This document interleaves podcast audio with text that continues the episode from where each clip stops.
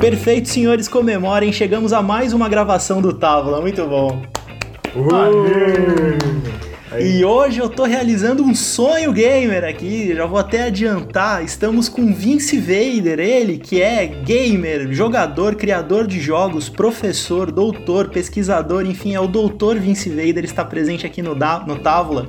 Vince, muito obrigado por estar aqui, cara. Gente, eu que agradeço pelo convite aí, meu. Poxa, é uma, uma, uma, honra falar, falar desse assunto tão legal, né, gente? Que não tem hora, né, pra, pra falar, que a gente, a gente sempre, sempre tem, gosta de puxar aí, cara, seja, seja virtualmente, seja presencialmente, falar de games é sempre um prazer, gente. Obrigado pelo convite aí. Vince, você me corrija se eu tiver errado, mas eu vou dar aqui a sua bio a respeito se alguém não te conhece, alguém caiu de paraquedas aqui num programa sobre jogos e não conhece o Vince Vader, pelo menos já fica agora tagueado. É, o, o Vince ele é professor das disciplinas de plataformas digitais Games Game Essentials, Game Essentials, é assim que se fala? Game Essentials. Game Essentials, Game Design e Análise de Jogos para a graduação de Sistemas de Informação e Publicidade e Propaganda da SPM. Ele é publicitário, graduado e pós-graduado, mestre e doutor em Comunicação e Práticas de Consumo, também pela SPM. E cursou, agora vai ser difícil, cursou o doutorado sanduíche na Eslováquia, Vince. Como é que, como é que fala o nome da faculdade? É, é, na, é, chama, é Paneuropska Vysoka Iskola. É, o, é a faculdade, faculdade pan-europeia, cara, lá da Eslováquia, cara. Fui parar lá no meu doutorado sanduíche, meu. Cara, antes da, daria pra gente fazer um programa só sobre essa experiência. Não, daria, cara. Assim, a história, a história é, a história dá uma série do Netflix, assim, cara. Como é que eu fui parar lá, meu, assim, é, tipo, é, é bem bizarro. e fez o seu pós-doutorado sobre Advergames, também nessa mesma instituição e é criador de uma pá de jogos digitais de tabuleiro. Eu puxei alguns aqui, Vince. É a versão Vikings do War e que mais que você criou aí só para o pessoal se familiarizar? Bom, é, agora eu tô, eu tô numa parceria aí com a, com a Grow Jogos, cara, que vem desde 2017, né? Eu tô indo pro meu, tô indo pro meu quinto projeto com eles. É, eu fiz o War Vikings com eles. É, a Grow acabou, o ano passado a Grow acabou de reativar a marca Master, né, o jogo de perguntas e respostas. É, eu fiz todo o conteúdo do Master novo que saiu, 2.500 perguntas, cara, essa, então, então se alguém tá jogando, eu que fiz todo o conteúdo do jogo. E agora esse ano tá saindo o Master Entretenimento, que também eu que fiz o conteúdo. E há duas semanas atrás, a Grow me contratou para fazer a nova versão do War, que é o War Game of Thrones, que tá saindo ano que vem. Aí. Eu tô vou fazer vou fazer essa parte, vou fazer a parte de game design do jogo.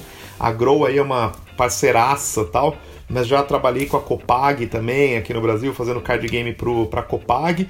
E eu tenho alguns jogos envolvidos com a Silks também, para celular, para quem quiser conhecer um pouquinho aí. O último jogo, o jogo que eu fiz com eles chama Mind Alone, aí é um jogo de puzzle para celular. E nesse momento eu tô com um amigo meu, que é o Daniel Mori, a gente tá fazendo um game independente aí para colocar na Steam para PC. Eu nunca tinha desenvolvido para PC e agora eu tô fazendo, tô indo fazendo esse experimento também junto com o Mori, que programa tal. E tem sido bem legal porque foi um jogo que eu, meus alunos lá da SPM do curso de Sistema de Informação, eles estão testando o jogo, é, virou um case de aula, né? Então, assim, eu gosto muito de fazer isso. Eu gosto de levar, de fazer o trabalho e levar o trabalho para dentro das aulas também, né? Então, é um pouquinho disso. Eu escrevo também sobre, sobre jogos aí, tenho seis livros publicados aí sobre, sobre games e artigos, podcasts aí, e aí vai, né? Eu costumo brincar que a minha vida pessoal e profissional é dedicada para os games aí. É uma paixão desde a infância que virou trabalho e eu não sei mais agora onde que é trabalho, onde que é diversão. Se confunde um pouco de vez em quando isso tudo, né, gente? Bom, se algum, algum ouvinte nosso já ouviu dos pais para não perder tanto tempo com o joguinho, acho que o Vince aqui é uma boa, boa testemunha de que vale a pena perder tempo sim estudar também é uma fonte de pesquisa. Percam muito tempo com os jogos, né, gente? O que seria, gente, o que seria, o que seria da nossa vida, né? Até estendendo aí, o que, que seria da nossa vida nessa época de quarentena sem entretenimento, né, gente? O que, que seria assim, vamos para séries, vamos para livro, vamos para literatura, games, né? Tipo, esse esse momento de vida que a gente está vivendo sem sem entretenimento, ele seria, acho que desesperador é a palavra, né? É isso. Então, joguem muito. Eu vou até, eu vou até, Cara, eu ia comentar, né, meu? É, você certamente deve ter conhecido o Homo Ludens, né, do, do Reising. É um... E aí, cara, eu, eu amo esse livro, não li mais nada do Reising, mas adoro o Homo Ludens. E para quem não conhece é muito legal porque ele fala o seguinte, que o Homo não é só sapiens, que o homem não só pensa, mas ele precisa de diversão, cara, entreter. E, e é muito louco porque isso me define completamente. Eu, eu, sempre pensei em entretenimento. E eu acho que isso é, é mais comum do que fazem as pessoas pensarem, né? Pensa bem o quanto tempo a gente se diverte, cara. Né? Então, eu acho interessante que o Luden ou, ou o Play. Play é uma palavra que em português se perde, né, cara? Porque tudo vai para play, cara. O lúdico tá presente no, no tocar, encenar, jogar. Então, meu, acho que a gente vive um jogo mesmo, acho que a gente vive essa. É, o Homo Ludens, Homo Ludens, assim, foi um, foi um livro. Foi um livro assim, quando eu, quando eu comecei, assim, a mim. Quando eu comecei a me interessar por jogos, quando eu comecei a me interessar academicamente pelos jogos, pelos jogos, assim, foi um dos primeiros, um dos meus livros mesmo, né, que eu, que eu travei contato. É muito interessante, né, cara? O livro foi escrito em 1938, né? O Johann Heisinger ele era, um, ele era um historiador medievalista, né? Tanto é que a obra mais conhecida dele é O Outono da Idade Média. E o Homo Ludens era uma, foi um livro que ele meio que escreveu como um hobby ali entre as pesquisas dele, né? E acabou virando uma referência, né? Hoje aí no para quem estuda jogos, né? E eu acho que assim é muito curioso porque é um livro que, logicamente, assim, ele tem atualizações do livro, né? A gente assim, mal, mal, mal sabia ele que nós teríamos internet, televisão, é, videogames e tudo mais. Mas acho que assim, isso, isso que ele fala, né? Que assim, que nós mais do que seres pensantes, né? Nós somos seres que, assim, nós temos uma necessidade de entretenimento na nossa vida. Eu acho que isso, acho que é o ponto crucial hoje pra gente, pra gente entender, inclusive, o marketing hoje, né? É, tudo que se fala hoje né, desse marketing de experiência, uh, quando a gente fala sobre pensar, né, uh, de você se envolver né, com, com alguma marca, com algum produto, com, com algum serviço, uh, o entretenimento ele está muito presente nisso, né? E, e eu costumo sempre, eu, eu lembro muito, né, que assim quando a gente fala de entretenimento, né, a gente associa muito às vezes assim a dar risada, a você estar tá, assim, mas entretenimento tem muito a ver com envolvimento, né? É, uhum. entretenimento tem muito a ver com envolvimento, né? O quanto que a gente se envolve, o quanto que a gente se engaja, né, com determinadas atividades. E eu acho que nesse ponto o livro, o livro do Johann Heisinger ele não, não perde a validade dele, assim, ele, ele traduz muito, né, assim o que ele dizia é que assim, né, ele separa muito no livro dele, né, assim, o que, que é o momento de trabalho e o que, que é o momento de entretenimento. E assim, tem ali uma tem uma coisa abrupta, né? E hoje eu acho que muito por conta da tecnologia, a gente acessa o entretenimento de uma maneira muito diferente, né? Que nem eu, eu brinco, né? Sei lá, por exemplo, assim, há 30, 40 anos atrás, se uma pessoa parasse o, o trabalho dela para ler uma notícia no jornal ou alguma coisa, uma ler uma revista, para ver se a pessoa seria condenada, né? E hoje a gente está no meio da aula, está no meio do serviço, a gente está assistindo trailer de filme, a gente está lendo notícias sobre quadrinho, a gente está parando para responder mensagem no WhatsApp, né? E tudo bem, né? E, e diga-se passagem, assim, acho que é acho que é isso que colabora também para a gente poder assim arquitetar o nosso dia a dia hoje, né? Então, de novo, né? A vida a vida sem entretenimento, eu acho que ela, ela se perde, né? De uma maneira absurda, né? Tem até aquela frase do do Stan Lee, né, cara? Que o Stan Lee, ele ele falava assim que ele olhou assim pessoas da geração dele que estavam virando cientistas, que estavam virando médicos, que estavam e ele falou que ele olhava para ele e falava: Cara, eu sou um cara que faz história em quadrinhos, né? Qual, qual, qual, qual é meu papel no mundo? E ele, ele falava: Nossa, ele se sentia pequeno, né? Porque ele não era um cientista. E no entanto, ele falou: Não, com o passar do tempo eu descobri, cara, eu colaboro para que as pessoas, assim.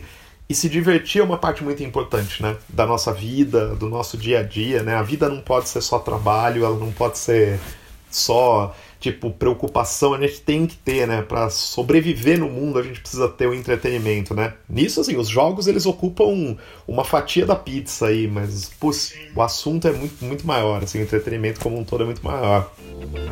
Senhores, a gente já deu uma boa entrada na pauta, acho que esse ponto aqui a gente já vai usar com certeza, mas eu queria fazer o mestre do RPG aqui e retomar alguns pontos importantes. Primeiro, da gente apresentar os players. Afinal, a gente não apresentou os players, eu acho importante apresentar. Vou fazer bobajada, viu, Vince? Mas só pra gente retomar a organização da, do jogo. Estou aqui. Até porque todo, até porque Gui, todo jogo, como né, se diz inclusive no, no, no Homo Ludens, ele também tem suas regras, né? Exatamente. É, eu, se, eu, sempre trago, eu sempre trago o, o, eu como trabalho, sempre dou aula de rádio, eu sinto, cito sempre o exemplo do Fiore Gigliotti na narração do, do futebol que ele, que ele dizia: abrem-se as cortinas e comece o espetáculo. E ao término do jogo, fecha-se as cortinas, acabou o espetáculo. Então, para recomeçar o espetáculo, Gui, é contigo. Eu fiquei com dó, porque tava sensacional, mas eu preciso falar isso, acho importante. Eu sou, eu sou o Gui Moraes, apresentador dessa tábula, e eu me classifiquei como um sonista safado. Eu tive todos os Playstations e até então. E eu jogo, eu jogo pouco board game, infelizmente. Adoraria jogar mais. Acho que é essa minha sina por ser filho único. não tive essa cultura. eu tô acompanhado de Eric de Carvalho, que já hackeava o Odyssey para ter efeitos visuais inovadores em enduro, hein, Eric? Você já contou essa história por aqui. É verdade, cara. Só, só botando lá a TV no, no chuvisco pra parecer que tava chovendo, sabe? A tempo do Odyssey, cara, coisa antiga. Eu tô também com o Serginho Pinheiro, que ele jura que o Alejo foi revelado pela portuguesa, né, Serginho? Cara, é, no game tudo é possível. E com o Matheus Rodrigues, que não era nascido quando o Nintendo 64 foi lançado. Matheus, eu fiz essa conta e eu fiquei em choque. É, eu acho que eu só sou mais velho que o PlayStation 2. Vince, eu me senti também, cara. Me senti muito velho. Quando eu, eu falei, será que ele já era nascido no Nintendo 64? Quando eu fui verificar e vi que não, tomei um choque. É. E agora? Eu me sinto... Pode falar. Eu, eu, ia falar que eu me sinto velho com quem conhece Pokémon com Pokémon GO. Imagina vocês. Nossa, já tem esse problema também, realmente. É, então. eu vi Pokémon estrear na TV, cara. Eu vi chegar no Brasil, então foi, foi uma experiência, assim. E você, Vince, você teve algum vínculo com Pokémon? Chegou a jogar no Game Boy? Sim, alguma coisa não, eu tipo? tinha, eu tinha Game Boy, eu tinha Game Boy Advance, assim, puta, peguei a fase de você ligar, ligar um, ligar um no outro com cabinho ali, cara, para poder para poder jogar, né, o Pokémon. Cara, eu assim, eu não cheguei, eu não cheguei a jogar assim, card game para mim, é, foi sempre vai ser o Magic, assim. Eu... Hoje eu não jogo mais, assim, né? Não, não tem. Tipo, não tem, tem tempo, né, gente? Não tem não cabe, né? Infelizmente não cabe, né? Mas eu cheguei a jogar o Pokémon Card Game na época que saiu, né? Assim, e assim, é, é um negócio assim, como analisando como fenômeno, né, assim, de como jogo mesmo, assim, acho que o Magic, o Yu-Gi-Oh e o, e o Pokémon e o Pokémon Card Game assim, eles, eles dão eles dão uma aula, né, cara, de produto, né? São produtos que estão aí no mercado, são card games que colecionáveis que estão no mercado desde a, década, desde a década de 90, né? Magic desde 92. Cara, e assim, é muito difícil, né, cara, você pensar, tipo, em produtos hoje que tem essa longevidade, né, gigantesca, né, cara, tipo, ainda mais como game, né, cara, assim, é, acho que assim, eu brinco, né, que o equivalente, acho que tipo de videogame desse é, é o Counter-Strike, né, cara, que, meu, tipo, é um jogo que ele tá vivo até hoje, né, e eu acho muito legal, cara, assim, esses jogos que sobrevivem ao tempo. Eu acho que o, acho que Pokémon assim, dado até o ano passado pelo que foi ali o Detetive Pikachu, né, o sucesso que foi ali e tal, meu, é uma marca, é uma marca que você vê que assim, ela não, ela, ela assim, os, os fãs da marca estão crescendo junto com ela, uhum. né? E assim, eu acho Ela existe, né? Eu acho muito, acho que realmente assim, acho que o trabalho, o trabalho feito ali com com, com Pokémon é um negócio muito muito legal, né? Assim, seja no Pokémon GO, seja no card game, cara, seja, nas, seja nos filmes, né, nas animações que tá na Netflix, puta, é um negócio que eu acho muito bem cuidado, né, cara? Acho que assim, são, acima de tudo, são cases de marketing, né? Pra gente pensar licenciamento, né, cara? Por trás, por trás de todo grande case de entretenimento, a gente tem uma história de marketing bem arquitetada, né? Então eu acho que, tipo, Sim, é. Acho que isso é uma coisa muito legal, assim. Mas jogava, cara, puta, jogava Game Boy Advance, cara, putz, sou, sou da época do do Atari, passei aí por todas as gerações de videogame, sempre curti, assim, cara, sempre gostei. Mas sem dúvida alguma, assim, é, eu, eu, eu hoje divido divido meu coração entre Sony e entre Nintendo, assim. Eu, eu divido muito as minhas paixões, assim, por videogame entre Sony e Nintendo que é o combo, né? É o combo atual, geralmente. O Switch, ele ocupou esse lugar legal no mercado de ser o segundo videogame, ou até mesmo o primeiro videogame de todo mundo, que tem uma outra caixa também, né? Um Sony, um Xbox da, da vida. Cara, o Switch, o Switch para mim foi uma... Foi assim, foi uma coisa que foi uma coisa que assim, eu. eu quando, logo que saiu, assim, é, um amigo meu comprou. Eu joguei os jogos, eu gosto muito dos jogos da Nintendo, assim, eu sou muito fã dos jogos da Nintendo. E acho, assim, acho que como a Nintendo trabalha também, de novo, né? Assim, acho que a longevidade que a Nintendo consegue dar né, para os personagens é um negócio também para ser estudado. Mas assim, eu, eu vi no Switch ali uma coisa que eu olhei e falei, cara, legal, mas sei lá, não sei se eu vou querer comprar. Mas quando a Nintendo ela abriu, né, a, a loja dela e que ela começou a trazer, tipo, praticamente todos os indie games que você tem hoje na Steam, que você tem hoje nas, nas grandes plataformas, quando a Nintendo abriu isso daí, eu vi assim, um negócio muito, muito bom. Primeiro pela portabilidade mesmo, cara. Puta, é um troço que você carrega na mochila, você pega ali, você joga, é um negócio assim fácil de carregar, né? É, eu acho que assim, a sacada do, do Switch de você poder ligar ali na televisão, o negócio dos controlinhos, não o Lite, mas o Switch normal que você tira os controlinhos, eu acho que ele é muito bem arquitetado, né? Ele não é um console poderoso assim, mas meu, eu me divirto muito, cara, com o, com o Switch, assim. E o PlayStation virou um, uma plataforma assim para coisas mais épicas, né? Tipo, tá pra sair agora semana que vem o Last of Us 2, eu tô curiosíssimo pra, pra jogar tal, porque eu gosto muito do primeiro. Mas assim, eu, eu meio que. Eu, teve um momento assim que eu tinha. Eu tinha.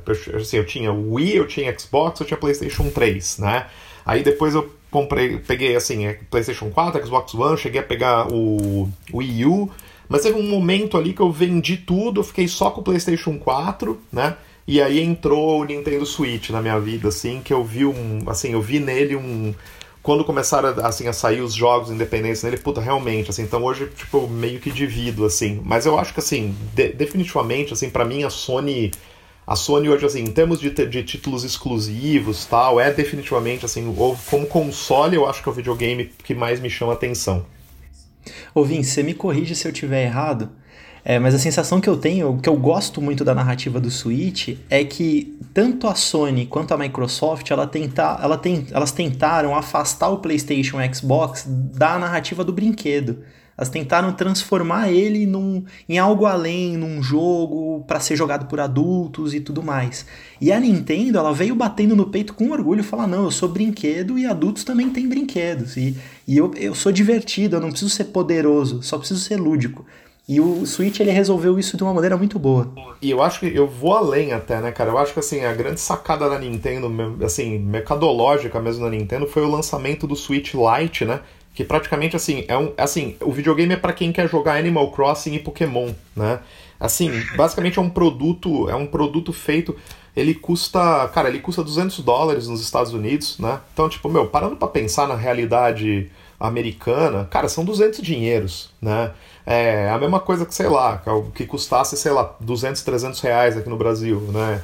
É, então, assim, eu acho que a Nintendo, ela, ela, consegue, ela consegue fazer uns produtos, cara, assim, que é, ela, ela acerta muito, né, nessa coisa do, do público, cara. E eu acho que, assim, Animal Crossing, é, é eu acho uma coisa muito interessante, não é o tipo de jogo que eu gosto, mas assim, acho que qualquer pessoa assim que, que gosta de game viu Animal Crossing na timeline de qualquer rede social, hum, tipo, nos últimos, no último mês e pouco aí, né? Sim, e, totalmente. E eu acho, eu acho muito interessante, assim, cara, a Nintendo, ela, ela assumir esse lugar, só que eu acho muito legal que a Nintendo, ela conseguiu também, é, acho que é, uma, é algo assim, que a gente não viu, né, no Nintendo Wii, nem no Wii U, que é trazer justamente uma loja onde você tem títulos de desenvolvedores independentes, né? Então, por exemplo, hoje você consegue jogar, sei lá, jogos bons jogos de terror independentes no Nintendo Switch, né? Você consegue ter isso daí, que é uma coisa que assim é, não era, era mais incomum, né, da gente ter nos, nos outros, nos outros consoles. Então, assim, eu acho muito legal isso. Uh, eu acho que assim a Nintendo, a Nintendo ela, ela consegue Tipo, o Wii U, acho que é, uma, um, é um gap aí nos produtos dela, tal, assim, não acho que é um produto interessante, mas eu acho assim, acho que a Nintendo, ela é muito, assim, é, os jogos da Nintendo, né, os jogos feitos pela Nintendo, elas têm uma, têm uma qualidade, assim, que acho que poucas são as produtoras que conseguem chegar, né, naquilo lá. Sim. O jogo é redondinho, sim. cara, o jogo não tem um erro, dificilmente você vai comprar um jogo da Nintendo e vai ter um patch de atualização de 5 GB ali e tal. Então eu gosto muito, eu gosto muito da Nintendo como, como empresa, cara. Assim, acho que elas fazem, fazem um trabalho muito sério ali, cara. Ô Vince, eu queria, se puder, eu, eu pensei no seguinte, vamos Deixa eu fazer uma brincadeira aqui interna para você. Eu sou um não gamer, eu acho que eu já te falei, eu não, não jogo videogames. Eu jogava há muito tempo, né? Minha religião. Tô brincando, não é religião, mas não jogo. Então, o que eu pensei assim, cara, eu, eu tenho uma pergunta inicial e depois eu acho que é vocês falarem com os gamers, cara, que nos ouvem. Mas eventualmente pode ter alguém que não ouve. Eu tenho uma curiosidade, eu sei que você pesquisa isso, tem a pesquisa Game Brasil, eu sei que tem pesquisas aí que você acompanha e organiza. É, a minha impressão como alguém que. Eu meio que perdi o bonde, tá ligado? Eu jogava Odyssey, daí meu primo tinha um. Cara, um Mega Drive, sei lá, e aí eu mesmo já não tinha e, e acabou pra mim, né? Só, e ok. Mas eu adoro jogo, jogo, sei lá, qualquer coisa, jogo carta, vai, né, coisas antigas. Aí eu pergunto, cara, o gamer é uma tribo ou pelo contrário, a minha percepção, o mundo inteiro joga videogame? Tipo, quando eu vejo o Brasil, eu falo, cara, todo mundo, o, o médico, o engenheiro, o velho, o novo, eu tenho a impressão que todos jogam videogame. É, Tem um perfil, cara? Essa provocação hum. do Eric, ela é importante porque o nosso programa piloto, Vince, a gente falou sobre a diferença de geek e de nerd. Se há alguma diferença entre eles. E o Gui Castilho, nosso saudoso Gui Castilho, que participou da primeira gravação, ele trouxe um gráfico que demonstrava o gamer na intersecção entre os dois, entre o geek que seria o cara mais antenado do consumo, e o nerd, que é o cara do hardcore, né? Do consumo hardcore. Eu, que que putz, eu, eu acho, eu acho assim que tem são primeiro que assim, né, é um acho que assim, a, o que virou, né, a indústria de games assim, é, se a gente parar para olhar, né, assim, tipo, logicamente assim, tipo, na humanidade sempre se jogou, né, alguma coisa, você pega lá tumbas egípcias 2500 anos antes de Cristo, ali já tinham né, indícios ali dos board games e tal. Agora, a indústria de videogames, né, quando ela começa a se desenhar ali na década de 70, né, ela começa com. Ela, vem né, com um desenho muito estereotipado né, de público. Né, ela vem ali com. É, durante, durante muitos anos, né, assim, o, o jogador de videogame, o jogador, seja no PC ou seja no console, existia ali né, tipo, uma aura estereotipada que é aquele cara antissocial, cara trancado num porão ali, cara jogando, né, cara imerso ali naquele, naquele universo do jogo tal, que não tem convívio social, né, e tudo mais. E aí a gente chega lá nos idos de 2007 e aí começam a chegar no, chega no mercado, né, os smart, começam a surgir os smartphones e a Nintendo traz uma coisa que é um, é um Nintendo Wii, né, que traz de volta, cara, ali, cara, um público que começa a falar, cara, não, você não precisa ser gamer para jogar, você pode ser avô e neto, pode ser pai e filho, né, tal. E acho que ali, assim, a gente começa a ter um desenho de mercado, né, que, assim, que durante muito tempo ali e tal, tipo, começaram a dividir, assim, essa, esse mundo, né, entre um universo casual e um universo hardcore, né. Então, assim, então ou você é um gamer casual ou você é um gamer hardcore, né. E o ano passado teve uma a Newzoo, né, que é um que é um, aquele instituto holandês, eles eles fazem uma auditoria muito séria, né, do mercado de games, eles fazem uma auditoria, uma ferição muito muito séria ali, né, do mercado de games. Eles lançaram uma pesquisa que eu acho que assim que é muito interessante, né, que mais do que a gente dividir, né, o esse público gamer entre casual e hardcore, eles fizeram um desenho ali, né, de personas, que eu, eu gosto muito dessa coisa de você poder trabalhar com personas, porque daí você, você sai um pouco dessa dicotomia, né, cara, assim, ah, o cara é um consumidor casual, hardcore, e eles começaram, tipo, a trazer, um, assim, é o que eles chamam de, de novos perfis de consumo de game, né, e lá no meio a gente acaba tendo, logicamente, né, o cara que é o, o jogador hardcore, que é o cara que ele investe todo o tempo dele, o entretenimento, de tempo de entretenimento dele nos games, você vai ter, logicamente, o cara que é um jogador casual, que ele joga. Agora, no meio desses dois caras aí, né? Você acaba encontrando umas figuras que eu acho que são muito, muito interessantes né, desse mercado. A primeira delas, assim, que eu acho que é, um, é fantástico, é o cara que ele é espectador de games, né?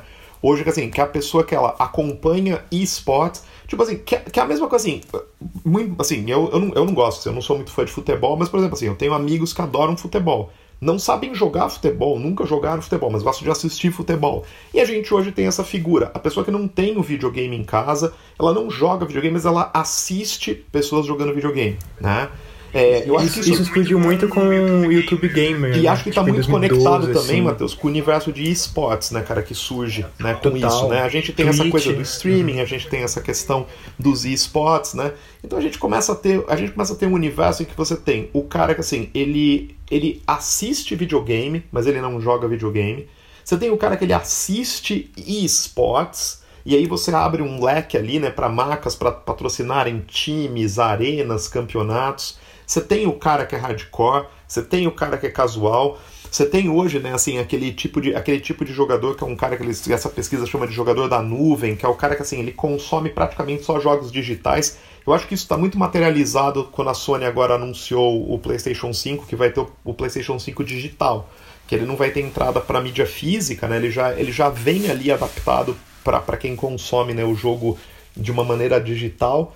Então, assim, eu acho que acima de tudo, né, a gente está trabalhando, né, sejam geeks, sejam nerds ou sejam gamers ali, acho que a grande lição no mercado, né, é que assim trabalha-se com um público de fãs, né, muito grande. A gente está falando com fãs ali, né, de coisa, fãs da Nintendo, fãs de Sony, fãs de God of War, fãs de um time de esportes, fãs de retro games, né? Então a gente já vai, por exemplo, né, o Eric estava falando do Odyssey, né?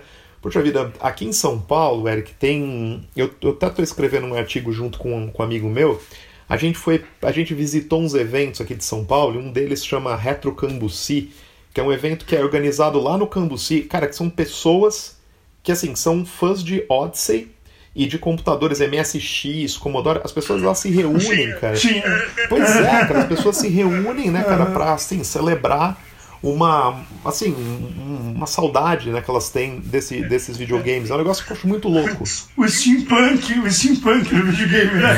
é, maluco, né? É, é, muito maluco isso, porque assim, a gente, a gente tá falando de uma. A gente tá falando assim, tipo, então hoje você tem o cara que tá ansiosíssimo para ver o que, que vai sair pro PlayStation 5 e ao mesmo tempo, você tem hoje, cara, uma Tectoy relançando o Mega Drive, relançando o Master System, a Nintendo relançando o Nintendinho, né, no é assim, cara, é uma, é uma indústria, né, cara, assim, que hoje a gente, a gente tem muitos perfis de consumo justamente porque ela virou uma indústria, né? E é uma indústria de 120 bilhões de dólares, né?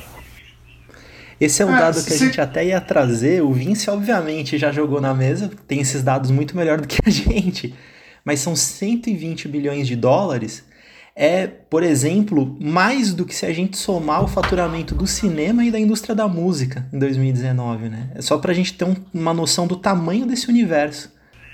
Não, então só queria comentar de fechar ali que eu acho que é isso. E já foi nicho e hoje tem clusters, na verdade.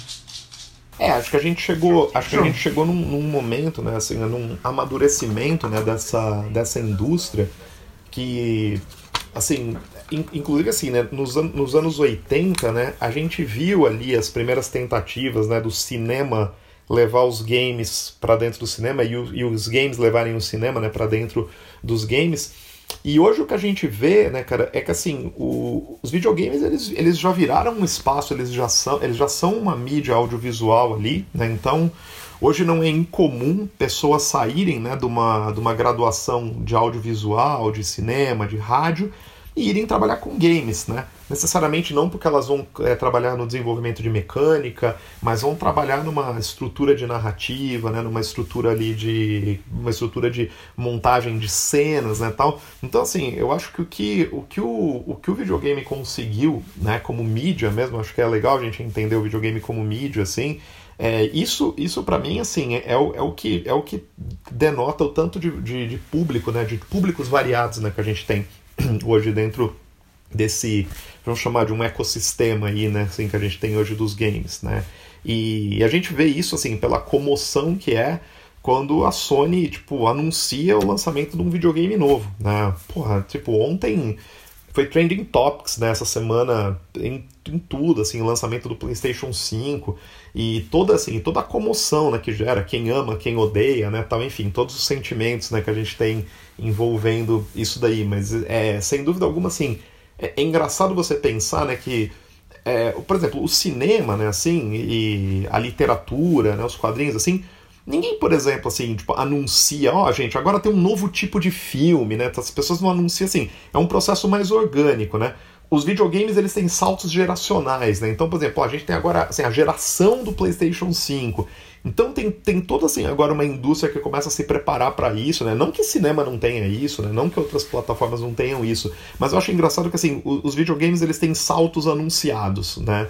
É, então assim eles vêm ali, assim, então agora vem o PlayStation 5, é, vem o lançamento novo da Microsoft, né? A gente tem aí uma sei lá, tem uma promessa muito grande, né, com o Google Stadia, né, essa questão de streaming de jogos, né, que assim, que ainda ainda aqui no Brasil, putz, sei lá, assim, a, o grande problema é que você precisa ter uma internet poderosíssima e estável, né? Coisa que a gente não, não tem, assim. Então, por enquanto, assim, a gente vê como um vislumbre, né? Isso daí.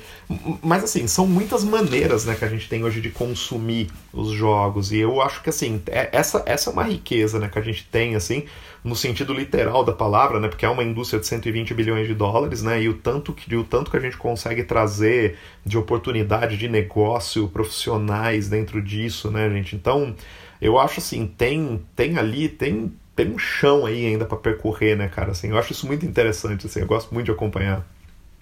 Serginho, você me fez uma pergunta na pré-pauta, quando a gente levantou esse número de 120 bilhões de dólares, você falou, ah, é sempre bom comparar com o PIB de país, né? Pra gente ter uma ideia. São dois uruguais. Caraca. é só pra gente ter uma ideia. Uma única indústria são dois uruguais, né? E é louco, né? É... Porque a gente para pra pensar, né? Assim, que é, isso, isso a gente tá falando de um, assim, de um faturamento assim, da indústria de games, né? É, esses números assim tem é, esses números são meio conflitantes né? Porque quando a gente começa a, a parar para pensar também por exemplo o licenciamento de games o que, que eles geram o mesmo filmes assim esses números até se confundem né? Um pouco assim porque hoje a gente tem Resident Evil jogo Resident Evil filme a gente tem Silent Hill filme e Resident Evil jogo a gente tem, tipo, linhas de brinquedo, né? Assim, então as pesquisas também elas ficam um pouco nubladas quando a gente começa a, a tentar entender, né? É, o que, que, é. Mas, assim, sem dúvida alguma, assim, são números muito altos, né? É, são, são números assim muito muito muito expressivos assim é, sei lá assim é, se você pegar a indústria farmacêutica automobilística indústria bélica você tem números muito absurdos, mas quando você vai para a indústria de games também são, são números muito absurdos, né? E é uma coisa curiosa, eu acho, da, da indústria de games, porque quando você tem um período de, sei lá, de prosperidade né, econômica num país, as pessoas elas consomem muito game. E quando você não tem uma prosperidade econômica, continua, né? Que é um, é um pouco o que a gente está tá vendo agora. Eu, eu trouxe para conversar com o pessoal de publicidade umas semanas atrás a Maite Lorente, que ela trabalha na Game Loft aqui no Brasil, e ela estava falando assim que a Game Loft na, durante essa época de pandemia, ela praticamente assim, ela aumentou em 25%, se eu não me engano, 25 ou 30% o número de venda de é, o número de, de transações dentro dos games, né? Então compra de, de vidas, equipamento, né? Coisas ali eu parei para pensar, falei, caramba, né? Tipo, é, é, um número muito expressivo, né? E eu trabalho com o pessoal da, da Grow Jogos, né? Tipo, a Grow, assim, eles, eles zeraram o estoque deles de quebra-cabeça e jogos agora. A Grow passou, a Estrela sempre foi número um de vendas de jogos e brinquedos no Brasil. A Estrela, a Grow passou a Estrela durante a pandemia, né? Os caras, assim, eu tô com, eu tô com três projetos rodando com a Grow, né, agora, e assim, eles estão insanos, porque assim, é por conta que a fábrica tá tendo que funcionar com turnos é, alternar só. Os caras agora estão com um problema bom, que é justamente assim, cara, não tá, tá vendendo mais do que a gente consegue produzir, né? Então é muito interessante isso, né? É interessante ao mesmo tempo, tipo, é até óbvio, né? Assim, as pessoas estão em casa, né? E que nem a gente tava falando, né, Erika? Assim, às vezes a questão de se distanciar um pouco de uma tela, né? Assim, tanto é que assim, o que a Grow vendeu de quebra-cabeça, gente, assim, é, o Ângelo, que é meu contato lá na Grow, assim, é um número, é um número assim surreal, o número de venda de quebra-cabeças é, que, que foi assim durante, durante essa época de quarentena. Assim, tipo, é, quebra-cabeça de 5 mil peças, né, para adulto, desde quebra-cabeça para criança. É surreal, cara, surreal. É, pensa, né, Vince? É cruel, mas o lance é o seguinte, cara. Tem famílias que os pais mal convivem com o filho, cara. Levam o filho pra escola, só vê à noite, vai dormir, um abraço. Aí ele se vê obrigado, como eu, inclusive, você se vê obrigado a passar o dia inteiro, cara. Você já são mais 90 dias e, e, e quanto mais vai ser. Então, meu, conviver com teu filho, Uma salvação nossa é que a gente tinha comprado vários jogos. Cara, a gente já jogou muito, assim, né, operando, tá ligado? Vários board games assim. A Lara já jogou todos, cara. Jogo da vida e já deu 18 mil voltas. Então a gente começa a criar jogos dentro, assim. E, mas é isso, porque você tem que conviver, cara. E quebra-cabeça é um entretenimento que você joga até sozinho, né? Então é um bom jeito de passar tempo. Então eu acho, falo com os amigos, eu retomei os jogos com amigos também. Então acho que, cara, se distrair é muito importante para não pirar também, né? É, é interessante pensar, a gente teve a conversa com o Márcio Rodrigo no nosso último programa sobre a indústria cinematográfica, ele estava falando sobre o quanto que o cinema está testemunhando essa transformação, como ele vai digerir isso que está acontecendo, como é que vai ser a distribuição desses filmes. E o videogame, os jogos, né, ele aparelha dentro da sua casa. A, a, a plataforma de distribuição, divulgação, consumo está aqui embaixo da minha televisão, né? Então não muda nada do mercado, né? É, e assim, o, tanto é que tem, tem aquela. É um meme, né? Assim, é, é bobo, mas é verdade, assim, né? O pessoal falando que o Oscar do ano que vem vai ter Aves de Rapina e Sonic só concorrendo, né? Tem essa. É, assim, e é. E, e, assim, realmente, né? Assim, o, o, o cinema, né? É, eu, eu não sei, assim, tipo, eu quero. Assim, tô muito curioso para ver, assim, como serão, né? Os, os grandes lançamentos de filme daqui para frente porque, cara, uma coisa é fato, cara. Por mais assim, mesmo em países que estão tendo uma retomada e tal, já está sinalizado assim que a experiência de cinema, a experiência de show, ela vai ser limitada, cara. Você vai ter que ter um distanciamento de cadeiras, então tal. Você não vai conseguir fazer, cara, estreias bilionárias, cara, porque tem uma questão aí de volume mesmo que fazia, né, assim, numa, numa estreia de, de filme e tal, assim, que vai ser, cara, vai ser difícil de fazer, né? É, aí eu me pergunto, né? Eu falo, putz, será que vão ter, será que vão ter ali produtoras que vão ousar e vão lançar isso em streaming, né? A gente e que vão acabar tentando ir por outro lado, tal. Mas, mas assim, o, o, videogame é muito isso, né? Tanto, tanto é que assim, o, o, Last of Us 2, né, que tá saindo essa semana, eles assim, eles adiaram o lançamento, né? Por conta que assim ainda tem uma, uma questão de um público que é consumidor do, do videogame de mídia física, né, cara? Que ele é. Ele é o cara assim, que ele, ele quer comprar né, o, o título físico, né? Tá assim, é, eu, eu, eu puta, eu, eu já. Eu, eu já não tenho mais isso, eu só compro o jogo digital, né? E, e, eu acho muito interessante isso. Eles adiaram um mês aí, né? Acho que muito, muito menos aí pelo, por questão de, de Covid e tal, porque eu acho também, cara, que assim, o, o game, se você comprou numa pré-venda, uma Amazon entrega na tua casa, né? Mas eu acho que é bem isso que você falou, Guilherme. Eu acho que é, é a questão de que você tem ali, a mídia tá ali, e, e hoje eu acho que assim, tem um trabalho muito, muito bem feito, né? Das, é, principalmente assim, de, de grupos como a Sony, né? Que esses grandes lançamentos hoje, eles são lançados mundialmente e muitos deles já vêm com dublagem aqui no Brasil, já chega com dublagem em português. Então, pô, sei lá, o God of War é um exemplo disso, né? O Ricardo Juarez, que é o dublador do Kratos aqui no Brasil, a gente levou ele lá na SPM para dar uma, uma palestra. O, o Juarez ele tá, ele tá gravando as vozes praticamente junto ali com as. Com, com a, então, assim, então, quando sai aqui o jogo né, no Brasil, nos Estados Unidos e no, na Europa o, o, jogo ele já sai com uma dublagem, né, cara? Então tem um trabalho da Sony que é uma coisa que é de, de uns 10 anos para cá, né? Que movimenta muito. A gente não tinha isso, né? Aliás, assim, era muito comum o jogo ser lançado lá fora primeiro.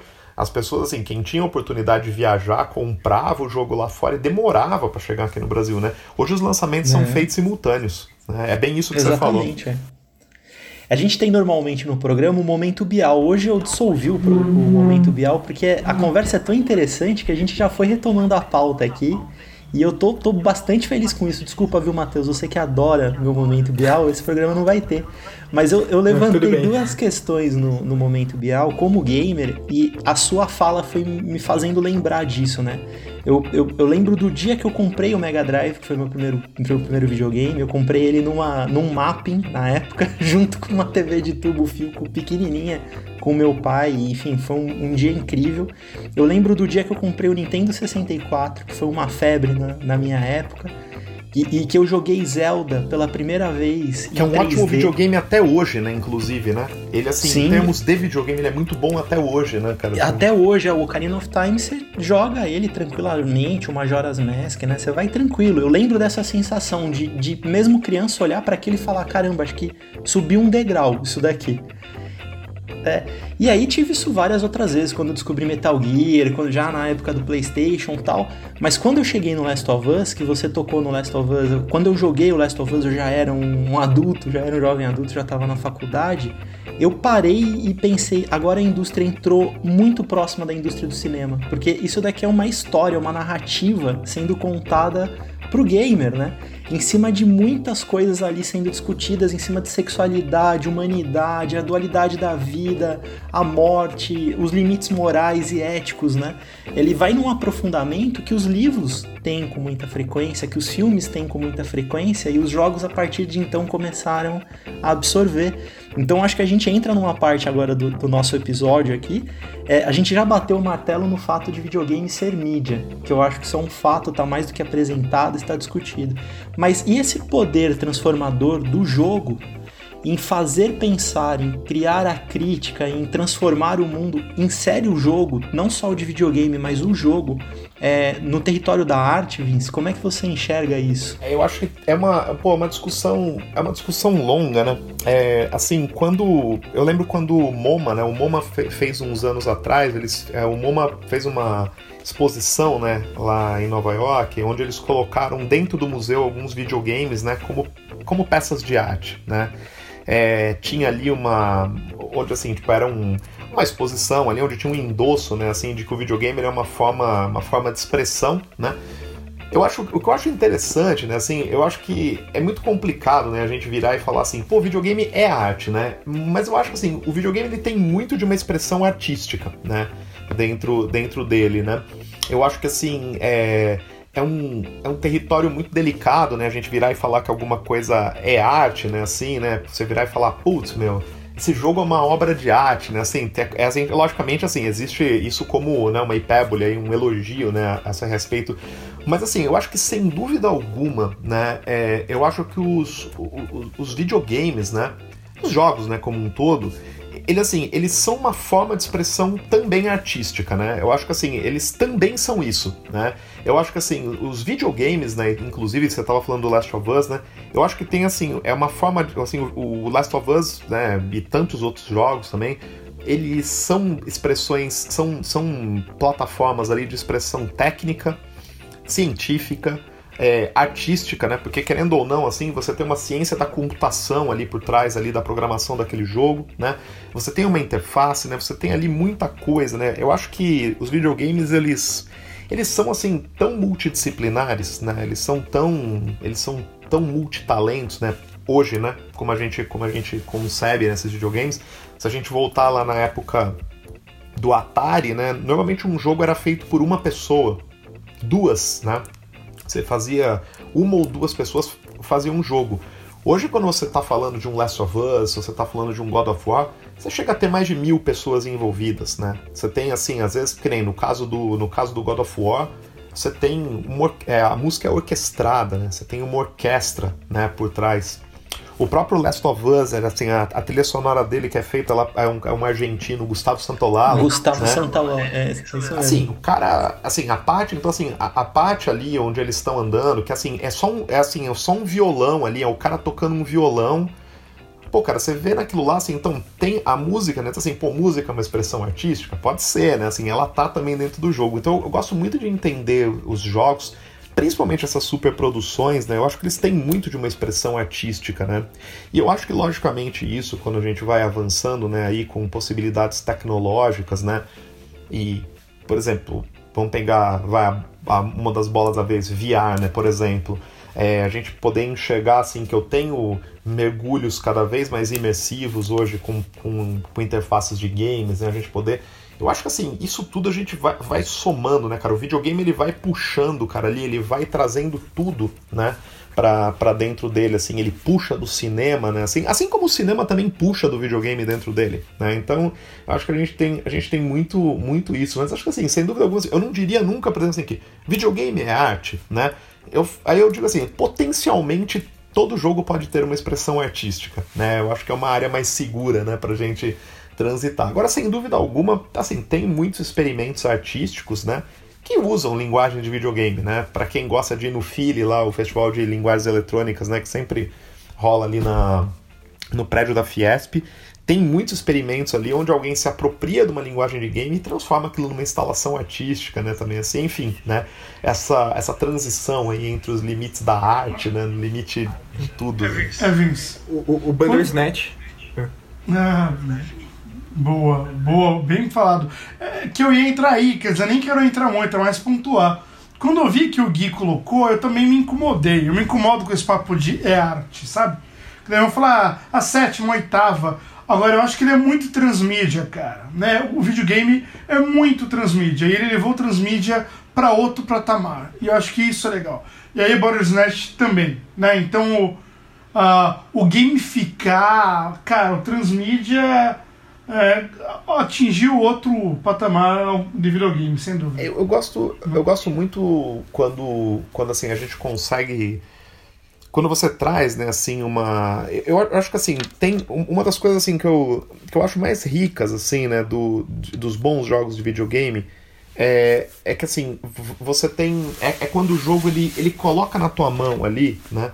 Uma, um poder de escolha, né, um poder de decisão ali, que eu acho que é justamente o, o que diferencia né, é, isso de outras mídias. Né? Então, por exemplo, se a gente pegar se a gente pegar um filme, né, é, a, a, gente assim, a gente por mais assim que assim que o roteirista do filme e a produção do filme, sei lá, o filme ele pode pode ser uma narrativa elíptica, pode começar do final e por, por, mais assim, mas você assiste aquilo em duas horas, né? Se não for o Bandersnatch, que é uma coisa que eu escolho caminhos ali, mas assim, um filme feito para o cinema, assim, ele tem ali um tem um começo, meio e fim, ele pode estar sujeito a interpretações e tudo mais. Né? Um livro, você lê, assim, mas assim, você não interage né, com aquilo. O Mauro Berimbau, que é professor lá da, da SPM, tem uma. A gente brinca com um negócio que eu, que eu acho que é bem. É um negócio que é muito fato, assim, né? Quando você está assistindo um filme, né? Quando você está jogando um jogo, né? Você está jogando um jogo lá na televisão, alguém passa, a pessoa passa e pergunta assim para você: quem é você no jogo, né? É quem é você? Qual é você no jogo? Tipo, quando você está assistindo um filme, ninguém passa e pergunta qual é você no filme. Ou quando você está lendo um livro, alguém pergunta quem é você no livro, né? O, o, videogame, assim, ele já traz inclusive isso com a, com a questão de que você, você coloca ali, né? Essa questão da interação, né? Você toma decisões ali dentro, né? Você está tomando decisões, logicamente, decisões que tentam ser o mais significativas possíveis, né? Mas, assim, eu acho muito interessante isso, né? Assim, o quanto, o quanto que, por exemplo, é, o Last of Us ou ou enfim, qualquer jogo que tenha uma narrativa com um trabalho mais, mais denso né, ali, uh, como, como que assim, às vezes você, você começa a se sentir responsável pela personagem do jogo, né? Você toma uma decisão uhum. ali, você fala, cara, será que eu fiz a melhor coisa, né? Porque tem um apego ali, cara. Tem uma coisa, às vezes você se sente mal por uma decisão que você tomou porque aquilo começa a importar, né? Aquilo tem um significado. Eu acho muito, muito legal isso, assim. Isso me faz pensar agora, Vinci, o porquê eu adoro filme de terror. Eu adoro filme de terror, assisto muito. E eu odeio jogos de terror. Apesar de gostar muito de Last of Us, que eu não classifico como jogo de terror, a sua fala agora me fez pensar, tá explicado. É porque eu não gosto dessa culpa de me envolver no medo de tomar uma decisão errada e ser, ser ocasionar a morte daquele personagem. No filme, o personagem morreu, não sou eu, né? Exato. É, eu acho que assim, eu, eu fiz um. Inclusive, porra, tem. Depois, depois eu vou te passar, Guilherme. Eu não sei se. É, eu, tenho, eu, escrevi um, eu escrevi um livro que chama Horror Ludens, né? Que é sobre jogos de terror, né? E, e, e, uma das coisas assim que eu, que eu tava falando é que, assim, que, é que realmente assim o, o que, que é um bom jogo de terror e o que, que na verdade é um jogo de susto, né? Que na verdade, assim, é, hoje assim, tem muito jogo de susto, né?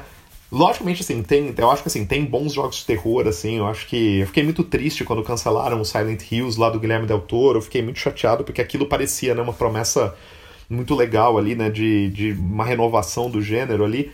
Mas assim, eu acho muito, eu acho muito bacana assim essa coisa de que você tá responsável ali, cara, por alguém, né?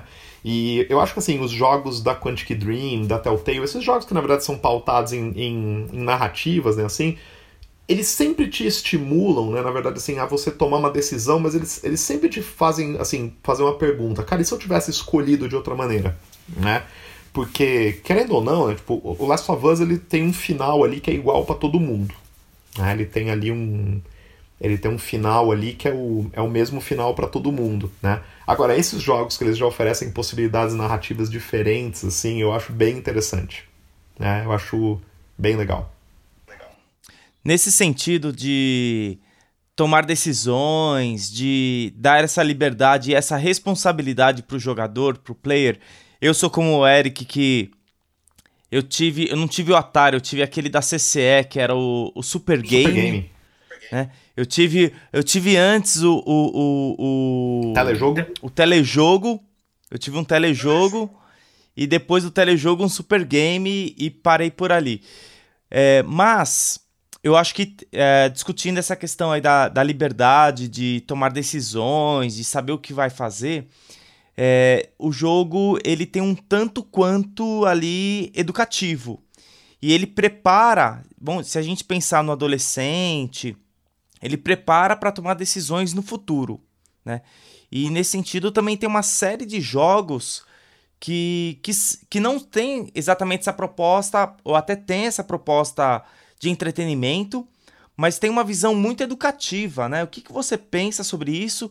E aí eu queria é, é, fazer o um comparativo com a, aquela coisa que muita gente fica falando aí que o, os jogos de tiro também induzem. Queria é, ouvir a sua, a sua fala a respeito disso, principalmente pensando nessa questão educativa.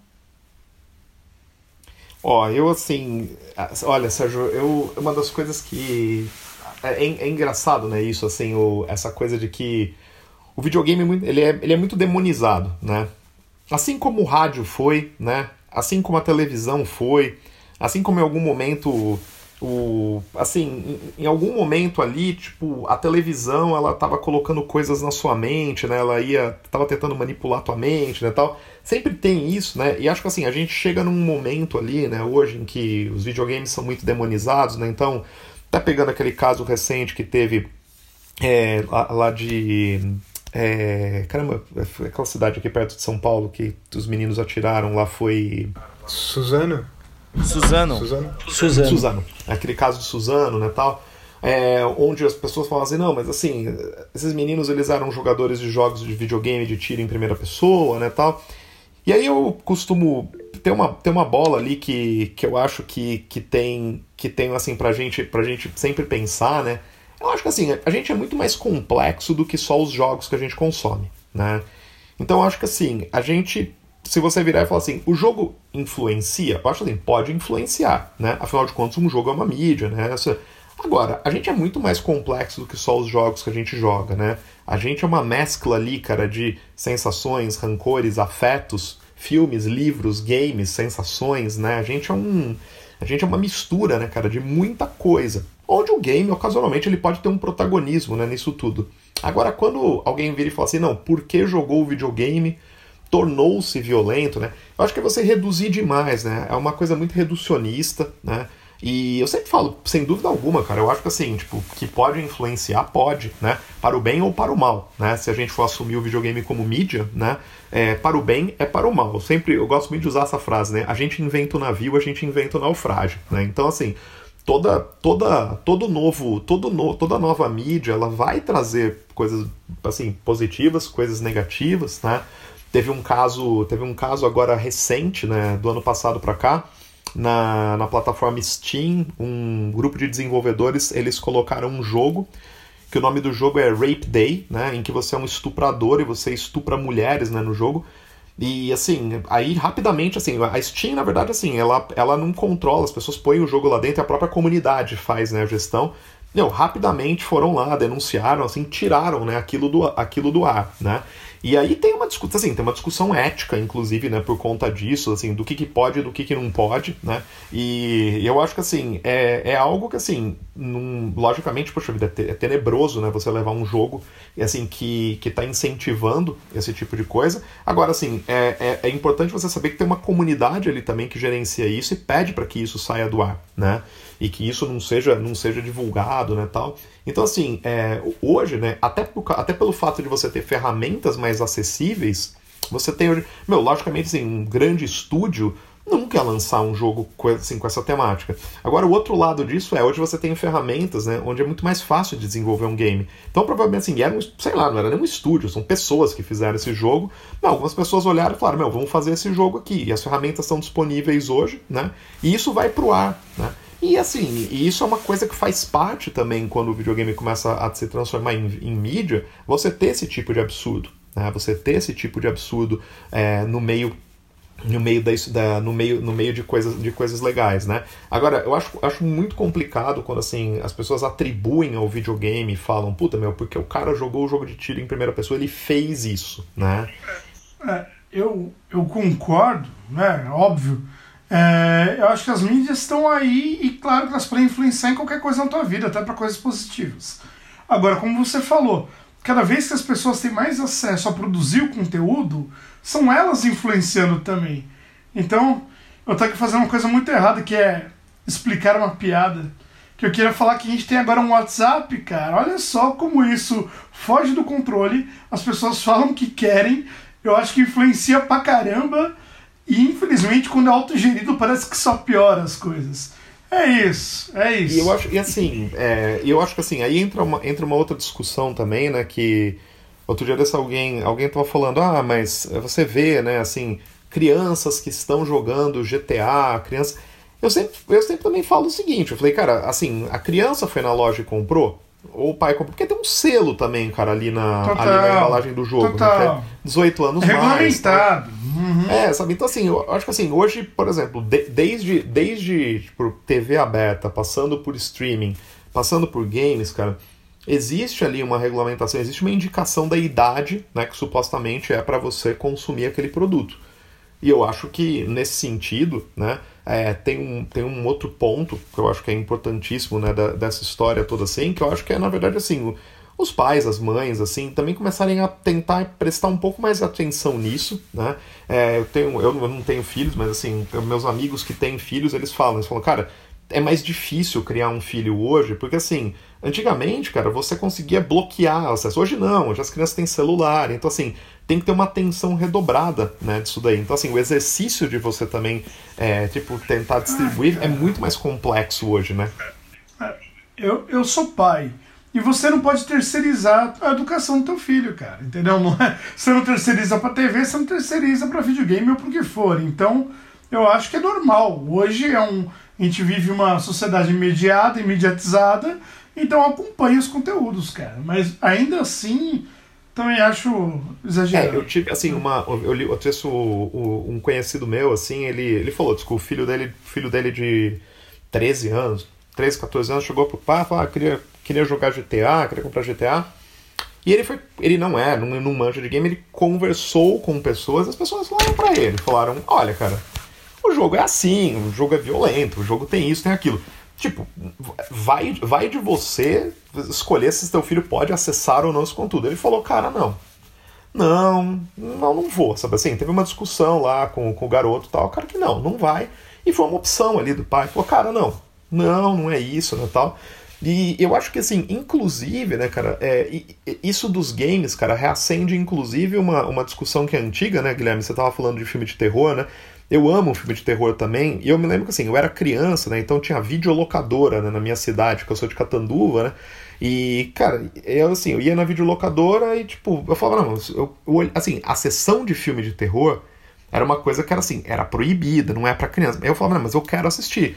E os meus pais falavam, cara, não, não é para criança, não vai assistir, ponto, né? É isso. Eu acho que assim, falta, falta um pouco às vezes esse diálogo também, né? Sim. Ah, lembra um dia, meu e pai... até mesmo É, até mesmo porque há um, um, certo ponto positivo, até mesmo no consumo. Você estava falando do GTA San Andreas, você estava falando do GTA, eu puxei para o San Andreas. Eu tinha 16 anos quando o GTA San Andreas foi lançado e ele é um jogo super complicado, porque ele fala sobre crime, sobre gangues, ele tem... Ele é um grande filme do Tarantino, né? Jogável, assim, a experiência que eu tenho como GTA é essa.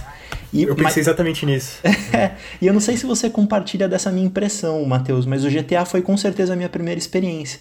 Até então, os personagens que eu assumia nos games era o, o cavalheiro, o guerreiro, o lutador, todos eles brancos. E o GTA me entregou o primeiro protagonista negro que eu tive como experiência de ter ele como herói ali no jogo, de mexer ele no jogo, e isso criou uma estranheza em mim naquela época, porque foi o primeiro.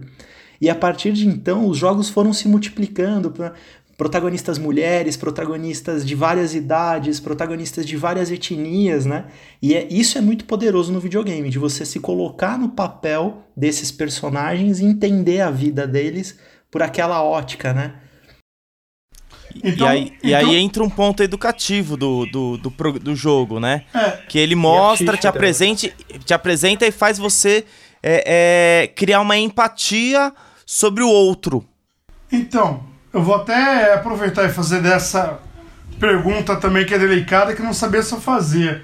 É, já que você se coloca no lugar de um protagonista, de um sujeito, você acha, primeiro, que então o videogame pode promover alteridade? Você fala, pô, cara, me coloquei no lugar de. Porque eu sei de jogos que você joga com um cara iraniano no meio da guerra e você entende o que é passar fome e que não foi você que escolheu viver na guerra, sabe? É, o que, você acha, Vince? Porque é algo pré é, de algum jeito, né? Mas já é uma imersão, como você falou. Então, o Homo Ludens só é de imersão.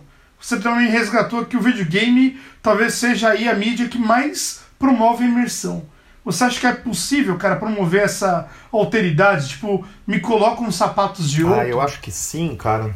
Eu acho que tem. Inclusive, eu acho que assim, o mais, o mais interessante, né, hoje também, é que. Acho que pelo fato. E assim, isso, isso atribui muito, assim, a. A indústria, a indústria AAA aí, os grandes lançamentos, né, de uns anos para cá, assim, estão tão trazendo, né, esses debates aí.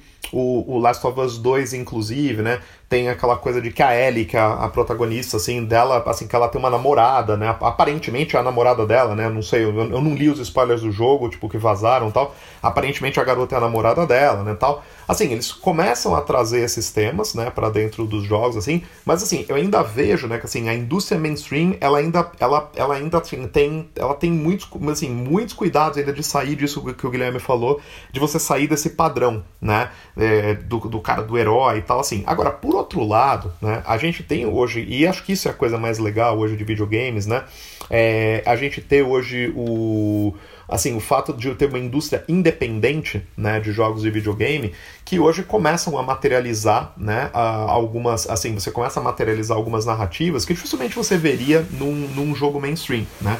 Então, assim, é, inclusive tem uma, tem uma linha de estudos muito interessantes, né? Tem o DIGRA, que é um, é um congresso internacional de videogames, eles têm uma. Eles, eles têm ali uma, um grupo de trabalho que é sobre, é sobre gênero, né? É discussão de gênero, discussão de, de, de etnia dentro dos, dos videogames. Né? É um negócio muito interessante. Né? Então, por exemplo, a gente tem o, o, o, jogo, Dandara, né? que é um jogo brasileiro super, super premiado lá fora, né?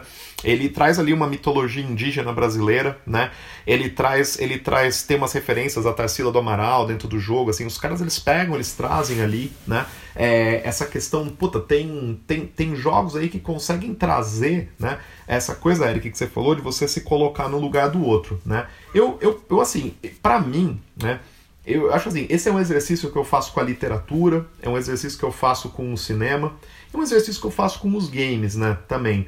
Ah, logicamente tem games e games, né? Assim, sei lá, você vai jogar um jogo de puzzle ali, abstrato, não tem muito, tem muito que fazer. Agora, por exemplo, tem um, o, o, é, o This War of Mine, né? Que é um jogo sobre, sobre guerra, né? Que é. O jogo é polonês, cara, inclusive, assim. Ele tem um lance, ele tem um lance assim muito interessante que assim é, é você, você não é um super-herói, você é uma pessoa comum, né? Sobrevivendo em restos de, um, de uma cidade em guerra, né? Você tem o Valiant Hearts, que é um jogo assim que ele é, ele é, ele é sobre a Primeira Guerra Mundial e ele é feito junto com um documentário da, do History Channel, se não me engano. Então, assim, entre, entre uma cena e outra do jogo, você vê cenas do documentário, volta aquele negócio que o Sérgio falou, né? Existe um, uma coisa educacional, né, dentro disso daí. E hoje eu acho também, assim, que os videogames, assim, o, essa questão da alteridade, ela tá muito ligada a uma questão educacional, né? É uma questão social mesmo, né? De você, assim, entender uma diversidade que existe no mundo hoje. Eu acho muito legal, por exemplo, quando quando a gente, quando a gente pega hoje, né, assim, tipo, jogos em que eles estão trazendo protagonistas que são protagonistas mulheres, são protagonistas gays, estão trazendo protagonistas assim que escapam, né, desse, desses estereótipos, né? É, eu me lembro, né, assim, porra, eu lembro quando saiu o Street Fighter 2, né? É, era muito engraçado, porque, cara, o Blanca, né? Pô, o Blanca é um, é brasileiro, o cenário do Blanca é uma, tipo, é uma. É uma, é uma tem um barco com uma cobra. O, o Blanca é um monstro. Era uma casa de palafita. É uma né? casa de palafita. E o, o Blanca é um monstro, né, cara? Ele é um, ele é um bicho lá que é, tipo, meio, sei lá, ele parece um macaco, cara. Ele é um negócio, tipo, verde e tal. Esse cara é o brasileiro, né, no jogo, né? Esse cara é o brasileiro. O Street Fighter, assim, com todos, com todos os problemas que tem, né? Tipo, assim, acho que, por exemplo, a Laura, né, que é a personagem do Street Fighter, ainda é muito sexualizada, né? Eu ainda acho, assim, que ainda, ainda tem isso daí. Acho que, assim, o, os, os, videogames, assim, trabalham... Assim, é, é, assim, a figura da mulher ainda é muito sexualizada dentro dos jogos. Por outro lado, assim, eu, a gente volta para Last of Us, né? Que você traz aí a Ellie como uma, uma personagem, assim, que já é outro, é assim, ela não, assim, eu não joguei o 2, né? Eu não joguei o 2, eu não, não sei, não dá para falar ainda, mas assim, do que a gente vê do jogo, ela assim, ela não é sexualizada, ela, ela é colocada ali como o papel de uma guerreira mesmo ali, né? E, logicamente, assim, eu, pra mim, então, acho que tem sim, Érica. Acho que tem essa, esse exercício de alteridade, cara. Acho que tem, tem pra caramba, né? Até pelo fato de que quem, quem joga videogame, né? E está aberto né, a experimentar novos jogos, está aberto a experimentar novas narrativas, né, tal.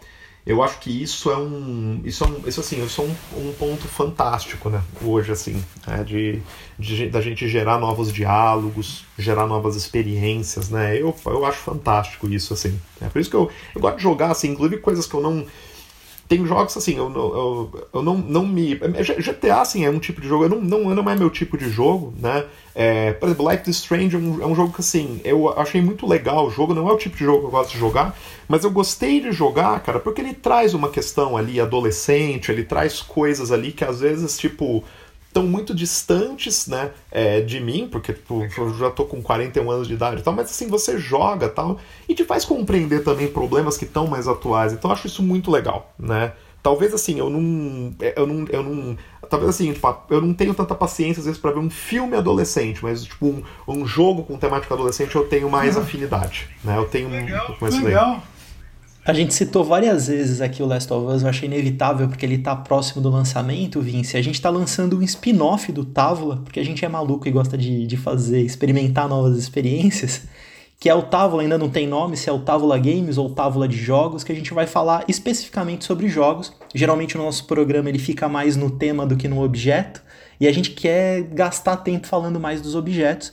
O primeiro vai ser sobre o Last of Us, vai, vai participar o nosso querido Matheus, que jogou o Last of Us e a gente vai falar sobre o primeiro jogo. E, e a Ellie, para mim, ela é uma experiência muito poderosa no videogame, porque ela é uma, é uma adolescente mulher e quem jogou Left Behind agora, ou quem ainda não jogou, pelo amor de Deus, segura o spoiler, mas ela fala sobre a descoberta da Ellie como o lésbica, né? Sobre a sua própria sexualidade, que isso vai ser aprofundado com certeza no segundo jogo.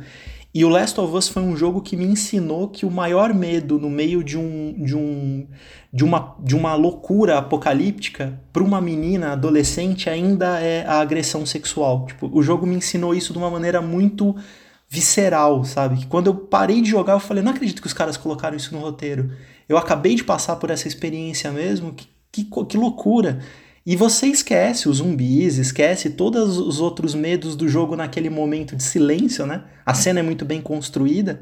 de você perceber isso na pele, né? Então eu acho esse poder transformador muito grande. E eu queria abrir para uma última pergunta. Eu, eu, por mim, esse programa aqui a gente virava madrugada maratonando. Mas a gente tem que liberar o vice, que a gente viu que o currículo do cara é gigantesco. Além dos outros dois currículos que a gente para aqui, né, Matheus? Do Serginho e do Eric também. É, então. Só a gente que tem tempo livre, por enquanto. Pois é. Só a gente vai poder jogar o Last of dois. Eu vou, eu vou desligar aqui, eu vou jogar um videogameinho. É, eu também, fique com vontade. É, você acha que agora o próximo passo dessa indústria, que a gente tem verificado aí nos últimos dias, de um posicionamento mais ferrenho em cima de certas causas, e até mesmo de. A gente acompanhou aqui no Brasil o caso do Xbox Mil Grau, que a marca, a Microsoft proibiu a utilização da marca por, por vários problemas de preconceito, racismo, sexismo e tudo mais. E agora com o Black Lives Matter que muitas empresas de jogos que estavam com lançamentos importantes engatilhados pararam esse lançamento e se posicionaram, não, agora é o nosso momento de silêncio, porque a gente não vai falar sobre isso agora, existe outro assunto muito mais importante em pauta, por favor, deem atenção nesse assunto. Eu estou jogando o Call of Duty Warzone, que é essa nova febre dos Battle Royales, ela me pegou, até então não tinha me pego. e para mim foi muito impactante ligar o servidor do jogo e antes da partida aparecer um, um disclaimer gigantesco da Activision falando sobre o Black Lives Matter, falando sobre o posicionamento da empresa diante desse, desse problema, né?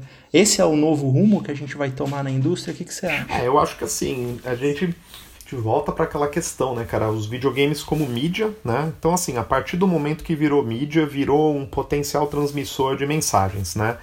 Então eu acho que assim existe uma questão estratégica né, aqui do quanto que as produtoras, os estúdios aí eles optam né, por se posicionar né, dentro de determinadas causas assim. É, teve se eu não me engano acho que foi eu não sei se foi alguém da Riot deu um problema com algum estúdio grande essa semana que também se pronunciou, tipo, falou, ah, tipo, falando que isso era uma bobagem, né, tal, e a comunidade caiu de pau, né, em cima da, da maca, tal. É, eu acho que assim, os estúdios e as, e as empresas de games, assim, cara, elas têm um protagonismo muito grande hoje né, no mercado. E, de novo, voltando à questão educacional que o Sérgio colocou, colocando a questão de alteridade aqui, né, que o, que o Eric trouxe aqui, eu acho que esses, esses estúdios, assim, tem que se posicionar mesmo, né? Eu acho que, assim, para mim ali, você tem que encarar, assim, é uma... Por mais que, assim, pode ser um disclaimer na, na abertura, na, na abertura do Call of Duty, pode ser você trazer ali a fala de uma pessoa dessas empresas ali, né, para para falar, mas acho que assim, cara, acho que é inevitável você não se envolver com o tamanho que essa indústria atingiu hoje, né? Eu acho que assim, é inevitável você não se posicionar, né? Você não você não alguma, assim, talvez alguns se posicionem por um oportunismo, né? A gente sabe que isso existe, né? Existem tipo marcas, né, produtos, serviços, games que assim que talvez se posicionem por uma questão oportunista. Agora, eu acho que tem gente, assim, acho que tem empresas, tem estúdios ali que vão se posicionar por uma questão mesmo ideológica, porque aquilo importa para a marca, né? Porque aquilo é realmente alguma coisa que faz parte mesmo do mindset da, da empresa, né? E, e assim, eu, eu, particularmente, assim, eu fico, eu fico muito contente de saber, né? É, que essa indústria atingiu esse patamar e hoje ela começa, inclusive, né, cara, assim, a, a trazer essa discussão para dentro dela. Porque se a gente fosse falar, né, por exemplo, a sei lá, 20 anos atrás, você fosse virar e falar o seguinte, olha, cara, os videogames eles vão trazer questões dentro deles que vão, é, vão apontar discussões, meu, sobre problemas sociais, sobre problemas religiosos, sobre problemas... As pessoas iam falar, não, cara, não. Cara, videogame é Mortal Kombat, cara, videogame tipo, é Super Mario, videogame é você, tipo, é, é você, tipo, pular a plataforma, é você dar tiro. É isso, você acha? Eu quero jogar game não para pensar, né? Eu quero. E no entanto, né, assim, hoje a indústria, né, explodiu aí e eu acho que isso, eu acho que isso é uma coisa, é uma coisa que reflete muito a maturidade mesmo que essa indústria, que essa indústria ela chegou, né? Então, para mim assim, sem dúvida alguma, cara, eu acho que os games assim, eles vão tá, eles vão estar tá cada vez mais assim, tipo, atrelados a essas questões sociais, que bom que estão, né? Que bom que estão, que bom que essa discussão surge, né? Eu acho que quando. Eu não me lembro agora qual. É, foi, me fugiu agora o nome. Enfim, é, algum grande lançamento que, é, que, que teve um tempo atrás, tal assim, que todo mundo falou assim, ah, mas pô, é, ah, o personagem, o, o, personagem principal tem um personagem que é gay, não sei o quê. Aí assim, você pega aquela comunidade gamer que é muito tóxica, aí você fala assim, ah, cara, fizeram isso daí para fazer lacração, ah, não sei o quê. Mas assim, eu acho que o importante é quando o cara coloca esse tipo de jogo, ele coloca o personagem negro, o personagem gay, ele coloca, ele coloca algum tipo de problema social lá dentro, o fato dele colocar essa questão em discussão já é de uma riqueza muito grande. Né? Suscita uma discussão muito grande, né? Como um filme, né? como um livro. Né? Acho que tem ali, a gente começa a entender mesmo ali. Eu acho que só o fato disso daí gerar uma discussão já é muito positivo. Né? É, puta, logicamente, assim, a comunidade comunidade gamer assim é tóxica no extremo, né? A gente tem é muito machista, muito sexista, ainda tem muito isso, mas ao mesmo tempo tem um, tem um outro lado também, cara. Tem muita gente fazendo coisas legais ali dentro, sabe? Acho que tem projetos incríveis, né?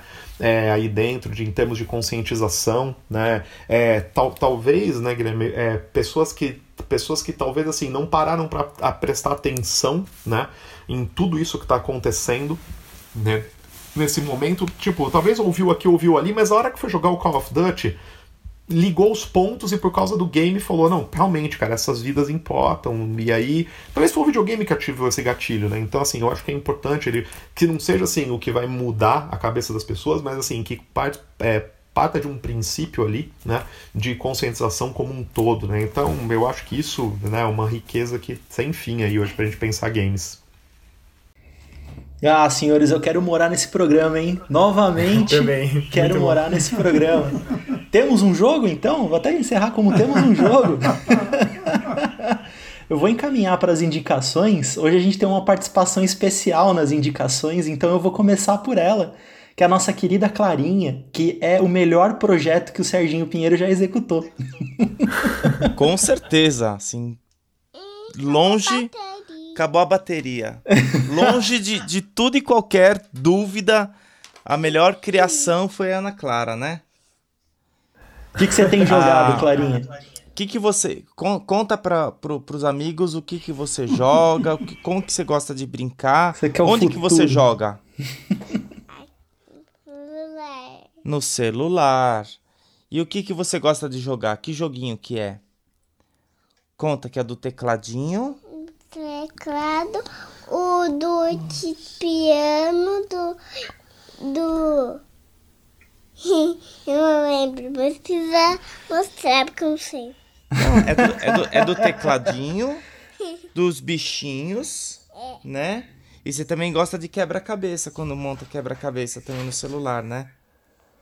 Avança alguns anos no, no é, tempo, agora você não tava jogando mais esse, né? Avança alguns anos no tempo, tá matando a gente nos multiplayers online aí da vida.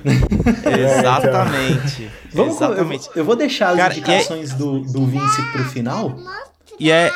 E é agora não dá, pera, pera um pouquinho. E agora, é, e é interessante a gente pensar como que o, o, o game tá presente pro, pro público infantil, né? Para as crianças Cara, é, é impressionante. Ela já sabe qual é o público dela. Exatamente, eu vou, tem que saber, né? Eu vou deixar o que bom, né? finalzinho pra gente deixar a cereja desse, desse podcast pro encerramento. Quem, quem, pre, quem pretende começar aqui, Matheus? Quer começar? Serginho quer começar? Serginho? Então vamos de Serginho. Vamos comigo então. É, a minha indicação é um, um game card que ainda não foi lançado, ele tá para ser lançado, conseguiu financiamento pelo Catarse, é um projeto de uns amigos muito queridos, é muito interessante, a, a, inclusive ajudei, ajudei, dando pitacos, dando ideias, inclusive no, nos, nos, nas premiações para a galera que, que pudesse apoiar o projeto com, né, enfim, com, com um pouco mais de dinheiro. E é um jogo que se chama Porradaria. É um jogo muito bacana, cada, cada personagem, cada card, né, tem suas especificidades, tem suas potencialidades, e aí conforme vai rolando o jogo, é um jogo para se jogar literalmente num sábado à noite, tomando cerveja e dando muita risada porque dá muita porrada. que legal. Sensacional, Sérgio. Eu já sim, eu simulei o jogo com eles, testando tal. E em breve o jogo vai ser lançado oficialmente, porque tá, tá no processo, né? Final de março conseguiu o financiamento do Catarse e agora tá no processo de produção. Em breve vamos inclusive fazer um távola de lançamento do Porradaria. Tô louco por isso, tô louco pra isso. Eu vou poder sentar a porrada no Eric com desculpa. Quem que é o próximo? Lá, Quem que é o próximo da indicação? Matheus? Ah, pode ser eu, pode ser eu, pode ser eu. Vamos lá. Então, se vocês me permitem, eu gostaria de fazer uma indicação dupla rapidinho, mas eu prometo que vou parar com isso. Mas um sobre a pauta e outro sobre contexto. Acho que sobre a pauta eu pensei muito em recomendar o episódio Striking Vipers do Black Mirror, só que eu pensei em recomendar o Detroit Become Human, porque é um jogaço e eu sempre, tipo, esse negócio da arte, refletir questões é, da, da, vida, universo e tudo mais, e um jogo que eu não consigo parar de pensar é o Detroit Become Human. Tipo, quando eu vejo é, que nesse jogo tem várias questões sobre os robôs, né, estarem assumindo, a inteligência artificial estarem assumindo consciência de si mesmo, e é um negócio claramente deve vir assim mais importante no futuro, mais importante no futuro. E também até algumas questões políticas, porque nesse jogo a presidente dos Estados Unidos é uma influencer. Então toda vez que eu vejo o Felipe Neto dando pitaco no Twitter sobre política, eu penso, esse cara vai virar político, sabe? e aí e eu lembro do jogo na hora. E sobre o contexto, acho que a gente falou um, um pouco sobre a comunidade, é, sobre jogos sem violentos tal, a comunidade também é, ter esse lado mais tóxico. E tem um documentário que mudou bastante minha, minha visão de mundo, tipo, é, e também sobre pessoal, sabe? Sobre masculinidade, principalmente. Chama A Máscara em que Você Vive, que em inglês é The Mask You Live In, que é um puta documentário, tem na Netflix, que fala sobre masculinidade. Ele foca bastante também na, é, nos Estados Unidos, né? Mas também, claro, tem como traçar paralelos com o Brasil e também com a masculinidade no geral. E ele fala muito sobre o papel de treinadores e, enfim, é, esportivos, que também acabam sendo um play, né? E, e é muito bom, muito bom mesmo. Acho que é bom para refletir sobre isso, algumas questões interessantes. Muito bom, Matheus. Você pode trazer duas indicações sempre, cara. Não é um crime. Você só cuidado para não ficar sem bala para os próximos programas. É, então, justo. Aí que tá. Ele, ele tem muita bala, cara. Por isso que o Matheus veio. Eu quero é. dar indicação, na verdade. Essa é a diferença entre quem consome e quem não consome, cara. Você entendeu? Porque eu já falei, Vinci, eu tô há tanto tempo nessa, que você também tá, é que você vive do game. Mas eu tô nessa de, cara, é, mestrado, doutorado, que eu não consumo nada, bicho, e filhos, né? E, e filho é o jogo que mais te. é mais. te absorve, tá ligado? Você não consegue assistir mais nada. Bom, assiste, então eu vou na contramão, o que é básico. Assiste, assiste Peppa. Assiste Frozen, Canina. Toy Story todo Toy dia Story, quatro vezes. Toy Story. E ainda mais agora em tempo de Covid. Exatamente. Mas eu sugiro. Quando, quando o seu.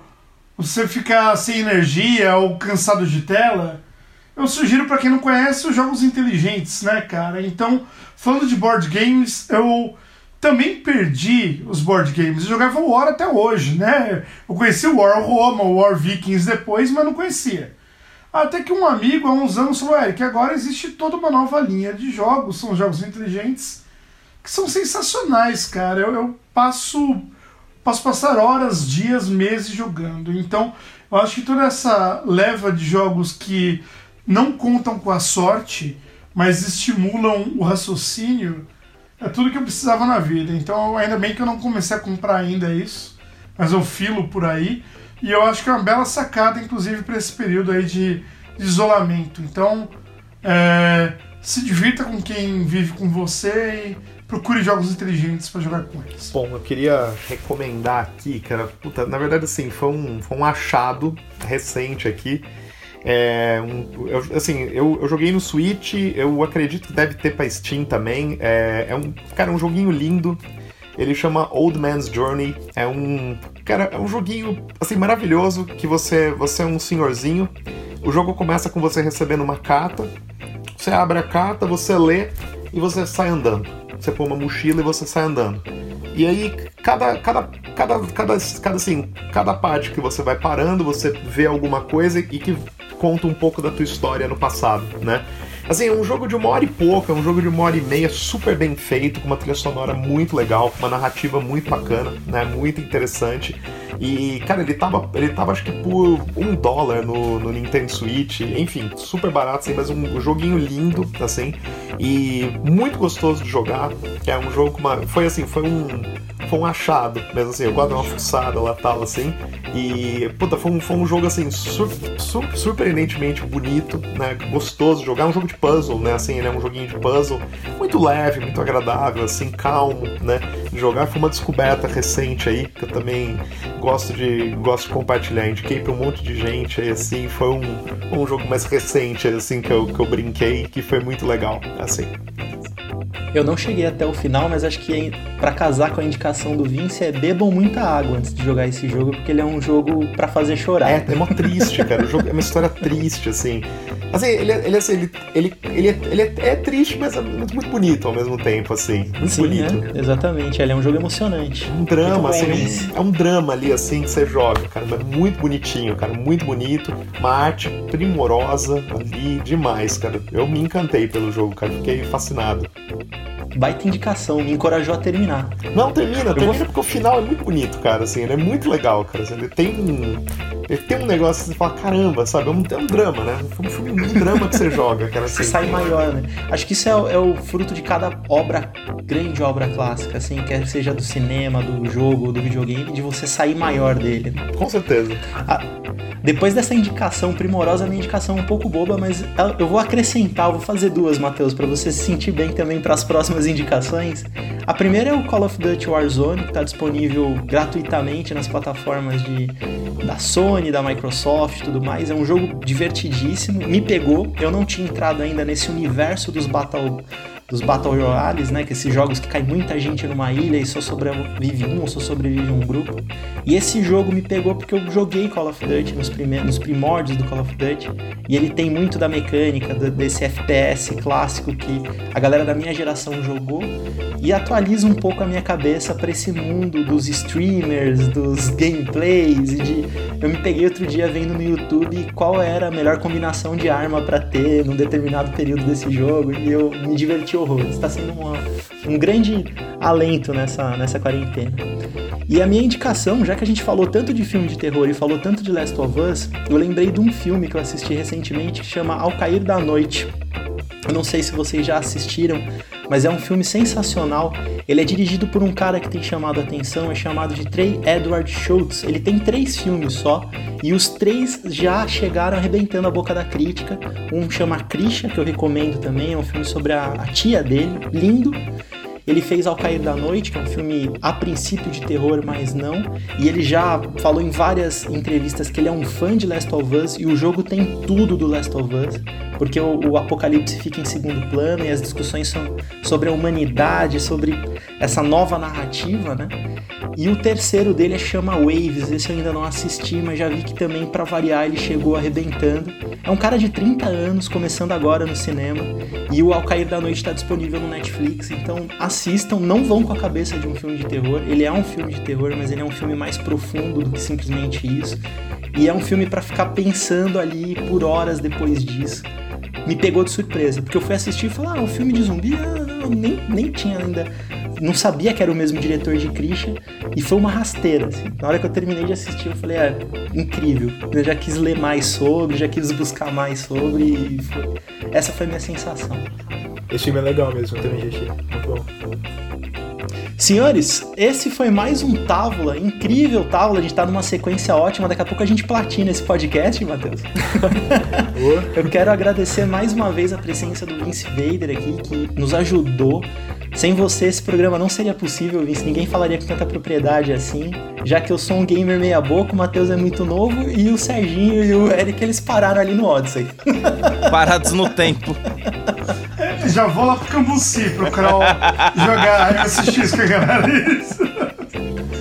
Reto com você, ótimo. Sigam, sigam, Meu lugar. sigam o Vince Vader em todas as redes sociais aí, ele tá sempre muito ativo. Tem, você ainda tem inscrito por Update or Die? Cara, pouco, mas, mas sim, né? Sempre tenho, sempre assim, tenho, posso, agora, puta, essa época, incrivelmente, eu achei que eu ia escrever mais, mas, putz, meu, infelizmente, cara, o consumo de tempo, assim, de aulas. Professor e, mais, e pesquisador, mas, né? É, pois é, mas sempre que dá um tempinho lá, alguma, coisa eu procuro pôr alguma coisa. Eu, eu, gosto muito de postar no Update or Die, inclusive, porque eu passo depois pra galera, pros alunos lerem também. É bem, é bem bacana, a plataforma é muito boa pra deixar um registro lá. Então, mas vira e mexe eu tô postando alguma coisa lá, sim.